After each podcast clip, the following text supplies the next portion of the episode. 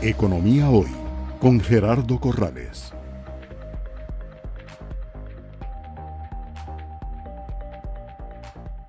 Eh, para no quedarte mucho tiempo, Rodrigo, entrémosle al último tema. Todos quisiéramos que las agencias calificadoras nos vinieran a sorprender ahora con los números que estabas diciendo, mm, que no los esperábamos de crecimiento económico y de mejora en las finanzas públicas. Definitivamente en el informe lo pueden ver, hay una mejora tan significativa que en mi criterio casi nos ganamos un año en el eh, ajuste eh, prometido al Fondo Monetario Internacional. Entonces, lo que uno esperaría es que haya buena nota.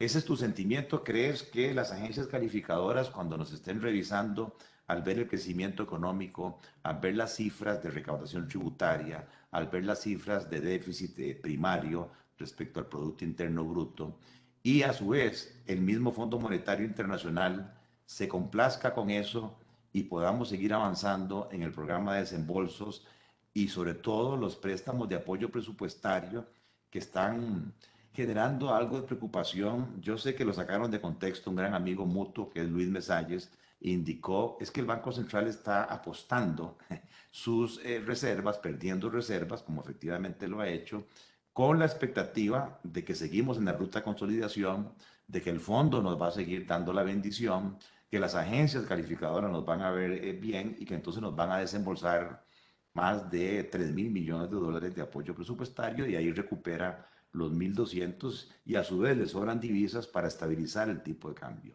Me gustaría algún comentario tuyo de cómo la estás viendo desde ese punto de vista. Sí, bueno, eh, primero los hechos. En efecto, el 2021 no fue solo un año de buen desempeño, de un excelente desempeño en, la parte de crecimiento económico, eh, sino que también, y en parte como consecuencia de eso, un excelente desempeño en materia fiscal eh, en relación con lo que se había esperado originalmente y sobre todo también en relación con el 2020. Es decir, el, déficit fiscal y, y, sobre todo el déficit primario del gobierno cayeron muy, muy por encima de lo que se preveía que podían contraerse. En, en, términos concretos, eh, el déficit eh, total del gobierno cayó de un 8% del PIB a un 5% del PIB entre 2020 y 2021 y el déficit primario del gobierno pasó de un 3,4% eh, del PIB en el año 2020 a un, a un 0,3% del PIB en el año 2021. Es decir, tuvimos una consolidación fiscal de tres puntos porcentuales en el déficit total y un poquito más en el, en el, en el balance primario del gobierno. Realmente un resultado muy, muy, muy bueno que permitió además contener el crecimiento de la deuda. Eh, cuando se proyectaba que la deuda iba a, a traspasar significativamente el umbral del 70% del PIB, en realidad cerró en 68,3% del PIB en el año 2021. Estos resultados ya han dado mucha tranquilidad a los mercados, se lo dieron a lo largo del 2021 y se reflejó eso en condiciones financieras mucho mejores para el gobierno eh, tanto en mercados domésticos como en mercados internacionales. Em, y se sigue reflejando ahora eh, realmente en, en, eh, lo que ya los analistas entienden que es una, una trayectoria fiscal que para 2022 y 2023 se perfila mucho mejor a lo que se había visto originalmente. Em, ya eso, se, eso redundó en una mejora en la perspectiva por parte de Moody's. Eh, faltan todavía Fitch y Standard Poor's, pero yo esperaría que con base en los resultados fiscales el movimiento sea similar, es decir, que, que em, ajusten su perspectiva de negativa estable, al menos, em, dadas las circunstancias actuales. Eso después podría venir sucedido de mejoras en la perspectiva o directamente en la calificación, eh, pero ciertamente las agencias calificadoras se mueven por, por pasos. Y me parece que dado los buenos resultados fiscales, las cosas están dadas para que eso ocurra también en las otras calificadoras. Ya lo hizo Moody's. El, eh, y creo que aquí un tema fundamental, Gerardo, es definitivamente eh, ya no solo lo que, lo que se hizo bien y por qué se hizo, sino que va a seguir ocurriendo hacia adelante. Por el lado del gasto, tenemos eh, la regla fiscal operando, ¿verdad? Y es muy importante que se siga cumpliendo con la regla fiscal eso va a ser fundamental para lograr la contención del gasto como porcentaje del PIB y retornar a los niveles de gasto primario corriente como porcentaje del PIB que se tenía en el 2008, cuando empezó el problema fiscal. Eh, de manera que esto va a ser una herramienta fundamental, el cumplimiento de la regla fiscal. El cumplimiento de la regla fiscal se va a ver apoyado, y esto es un instrumento adicional muy importante, por la aprobación de la Ley Marco de Empleo Público que sabemos está, eh, ya básicamente recibió un visto bueno de la sala constitucional, pero falta que se reciba el fallo completo de la sala en próximos días para que la Asamblea Legislativa pueda someter al conocimiento y aprobación final ese proyecto de ley que es importantísimo. Y em, más allá de eso están los proyectos tributarios y está también los proyectos de crédito externo para el gobierno que ayudarían a sustituir, como hemos dicho muchas veces, deuda cara por deuda barata. Eh, le facilita las cosas no solo al gobierno, sino a todos los costarricenses, porque permite financiar al gobierno en el, en el exterior en condiciones favorables, muy favorables, tanto de tasa como de plazo, eh, pero reduce también la presencia del gobierno en mercados domésticos y eso hace que haya menos estrujamiento del crédito al sector privado. Todo eso son eh, cosas eh, o factores que vemos como necesarios para que se cumplan las proyecciones de crecimiento que tenemos hacia adelante, que por cierto en el caso del Banco Central estamos proyectando, Gerardo, un crecimiento de 3,9% en el 2022 y un crecimiento de 4% en el 2023. Eh, pero de nuevo, esos crecimientos que son un poco más moderados que el 7,6% que tuvimos en el 2021, pero significativamente más altos que el crecimiento tendencial que estimaba el Banco Central para el PIB costarricense, que era como de 3 o 3,2%, esos, esos, esas tasas de crecimiento están predicadas sobre la base de que se cumplan algunos supuestos, entre ellos eh, el que se aprueben las medidas que están hoy en la Asamblea Legislativa eh, mm, en el marco del convenio con el Fondo Monetario Internacional para darle continuidad a ese convenio con el Fondo Monetario, que es fundamental para darle confianza y tranquilidad a los mercados, y también que se aprueben esos créditos externos.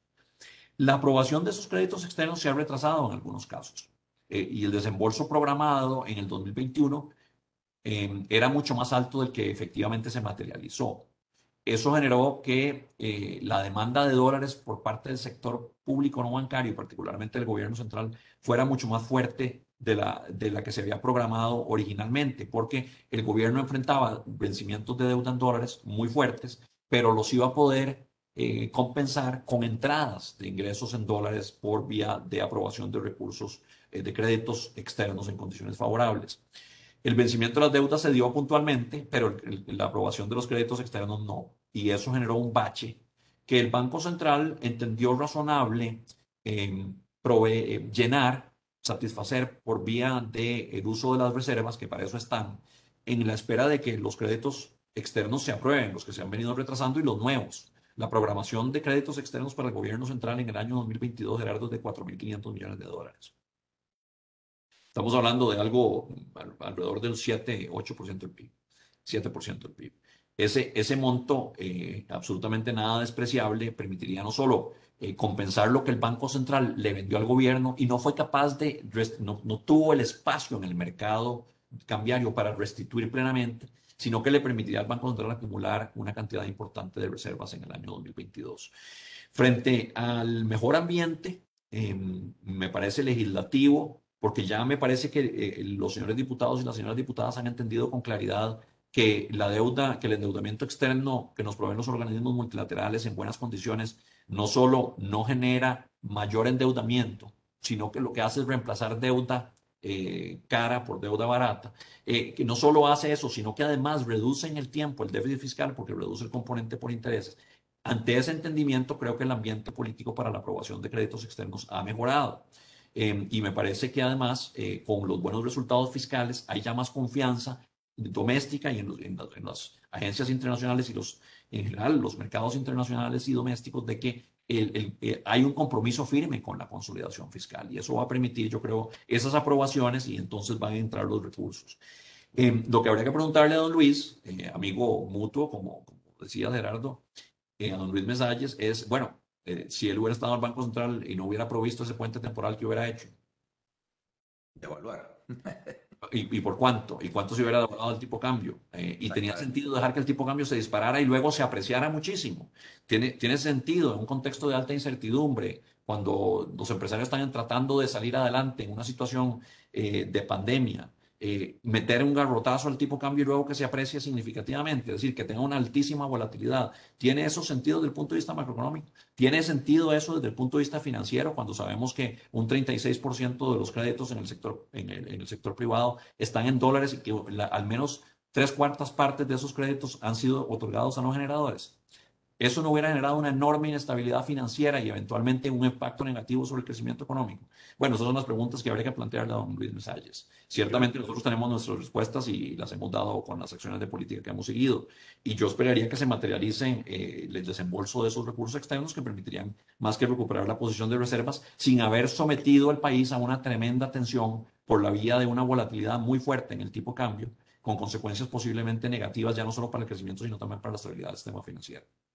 Sí, yo le agregaría eh, un tema que lamentablemente es estructural y que ojalá hacia futuro se pudiera resolver, y es que hubo algún momento eh, eliminación del riesgo cambiario del cálculo económico, sobre todo de las familias, y eso hace que 500 mil familias hoy tengan deudas en dólares sin generar dólares, muchas de ellas para casa de habitación, ¿ah? eh, para vehículo, etcétera, entonces, sí, mi estimación es que la vía hubiese sido subir el tipo de cambio quizás un 15, un 20% y hoy tendríamos un tipo de cambio de 800 colones transitorio, porque vendrían después, ojalá así sea, eh, esa afluencia masiva de divisas, pero sí con un impacto social y de incertidumbre muy grande.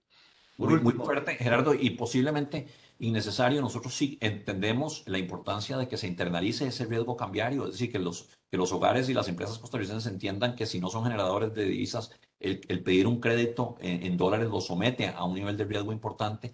Hemos eh, eh, permitido y tolerado un mayor nivel de volatilidad intradía eh, y, día con día en, en, el tipo de cambio. Es, el tipo de cambio sí se está moviendo mucho más en las sesiones y la gente lo dice, es que está moviendo mucho el tipo de cambio en realidad eh, no es todo lo que se mueve en los países donde hay flotación, ni siquiera flotación administrada. Eh, eh, ciertamente es, es, es, una cierta, es una mayor flexibilidad, pero acotada. Pero esa mayor flexibilidad ha permitido que sí, me parece, los hogares y las empresas hayan internalizado ese mayor riesgo cambiario y consecuentemente el apetito por por crédito en dólares ha venido cayendo y cayendo y cayendo. Tanto es así que el crédito en dólares se está contrayendo, mientras que el crédito en colones se ha acelerado en parte como consecuencia de las medidas de impulso del Banco Central, una política monetaria de bajas tasas de interés y un apoyo eh, directo por vía de condiciones de liquidez agregadas eh, favorables a, una baja en tasas de interés y luego por la vía de la introducción de una facilidad especial y temporal de crédito que, que otorgó el Banco Central y que se desembolsó enteramente en el año 2021 eh, por 820 y pico mil millones de colones, eh, que llamamos las operaciones diferidas a plazo. Todo eso ayudó también a eh, generar condiciones de crédito muy favorables y que han incidido en una aceleración del crédito en colones. No así el, el, crédito en dólares, entonces hemos tenido una desdolarización del crédito.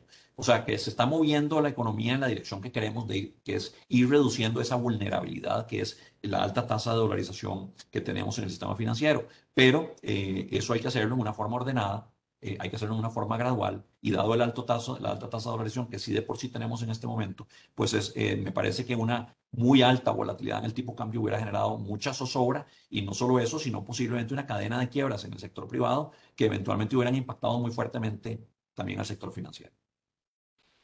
Qué dicha que eh, saque ese punto último. Eh, no soy yo quien eh, decía ayer para defender a Rodrigo Cuero. te cuento, me invitaron a un foro que denominaron la economía social y las utilidades bancarias. Yo les decía, mire, para mí economía social es una forma alternativa de desarrollar la economía, producción, a través de mm, esquemas como cooperativas, como fondos mutuales, eh, bajo principios de solidaridad y del trabajo. Pero en otras latitudes eso se ha satanizado y entonces economía social solidaria la entienden como economía campesina o economía alternativa, me acuerdo en, en Ecuador, en Venezuela, eh, vendido como formas de sustitución de los empresarios para que este, se sustituyan por organizaciones de trabajadores. Bueno, resulta que de los temas eran las utilidades. Sí, eh, hay un poco de malestar en general porque las cifras se publicaron y el sistema financiero nacional en el año 21, en un año, digamos, de crisis como lo estábamos viendo, incrementa sus utilidades netas un 50%. O sea, pasan a ganarse 560 millones de dólares 180 millones dólares más. Ahí están las mutuales, están las financieras, están las cooperativas, están los bancos eh, privados, pero el mayor malestar es que los bancos del Estado, que tienen la garantía limitada eh, del Estado, pasan su utilidad de 90 millones de dólares a 190 millones. Eso en mi experiencia bancaria es totalmente atípico. Es un crecimiento en un año del 108% en utilidades. Entonces, claro, yo antes de irme a ese foro, reviso los estados financieros y me doy cuenta que los disparadores de ese incremento tan importante en utilidad son tres. Uno, una reducción significativa en el gasto financiero en los bancos del Estado de 267 millones de dólares. Claro, porque en parte la captación, la estructura de captación se volvió más a la vista. Esos son productos más baratos. Eh, también porque se aprovecharon de las tasas de interés más bajas en el mercado y lograron trasladarle esa reducción de tasas al ahorrante.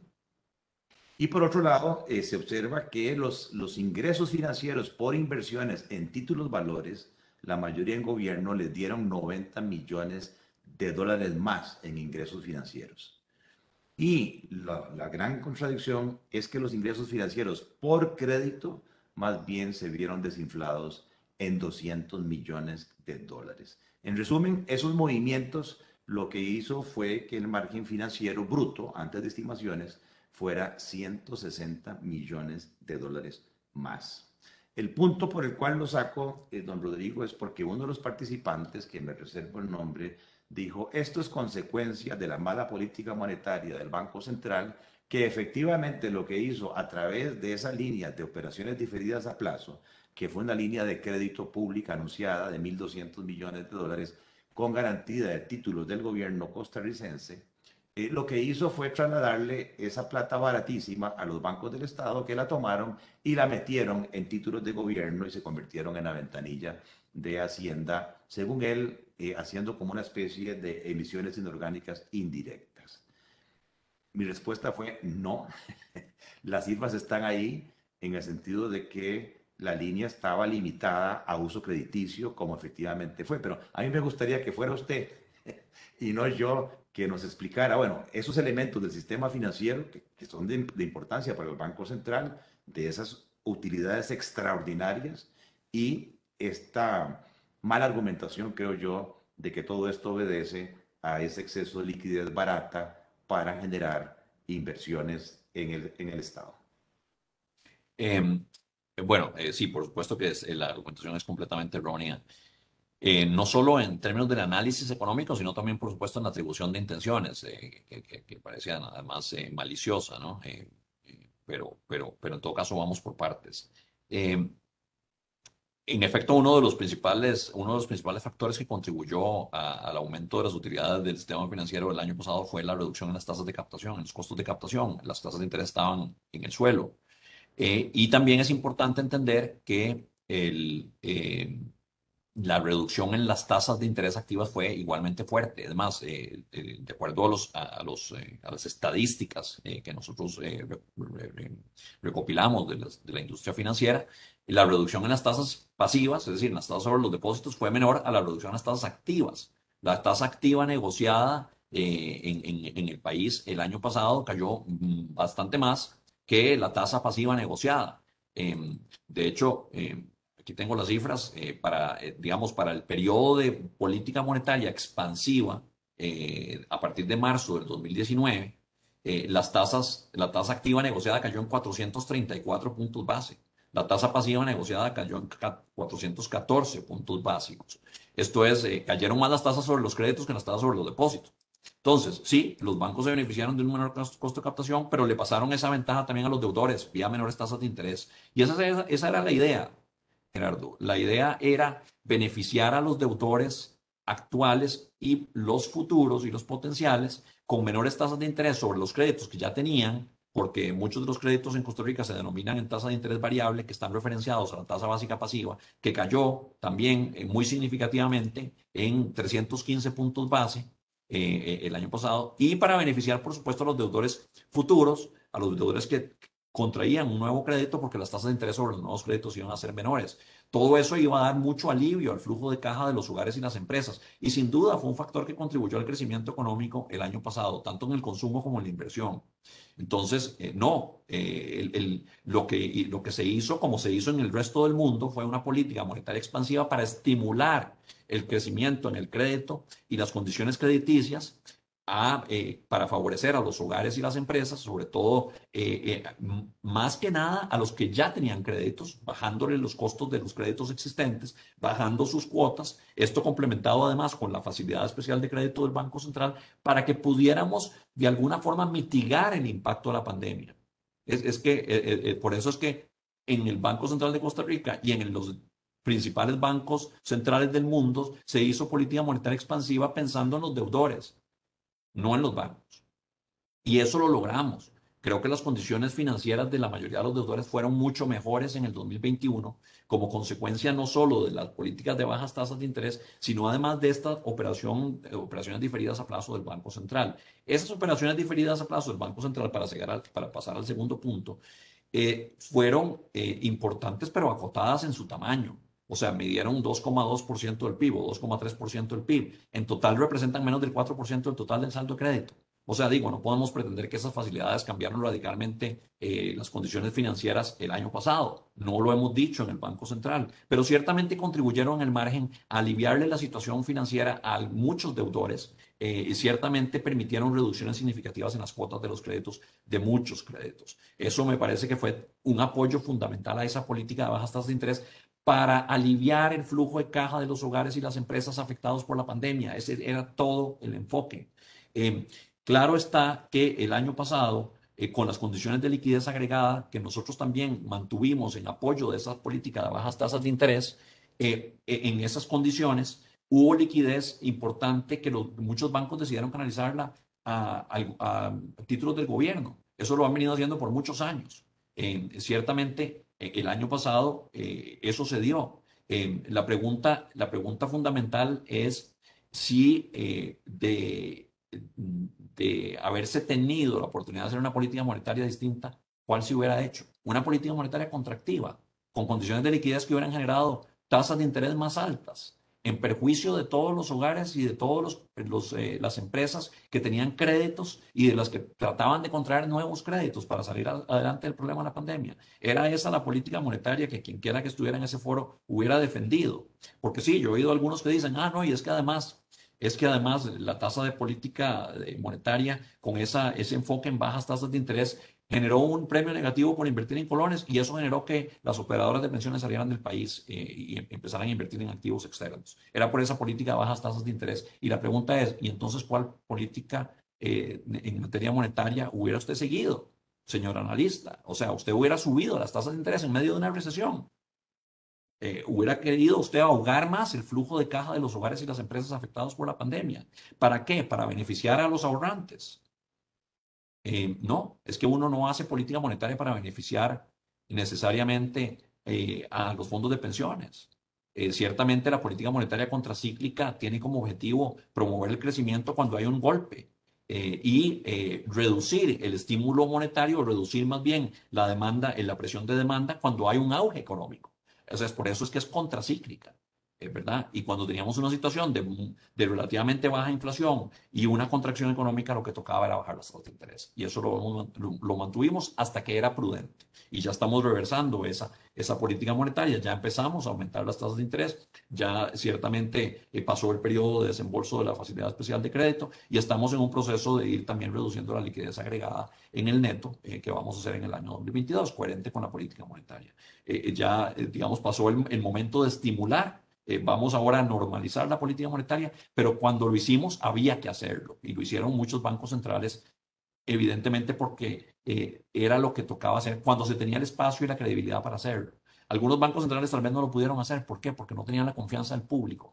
Afortunadamente, el Banco Central de Costa Rica contó con la confianza del público y cuando bajamos tasas de interés no se dispararon las expectativas de inflación. Los agentes económicos siguieron creyendo que la inflación se iba a mantener relativamente contenida. Y todavía hoy, a pesar del aumento importantísimo en la inflación externa y también una aceleración en la inflación doméstica, mucho explicado por las presiones externas, Ciertamente, la mayor parte de la inflación que hemos visto viene por los bienes regulados, no los bienes no regulados, es decir, sobre todo por los precios de los combustibles.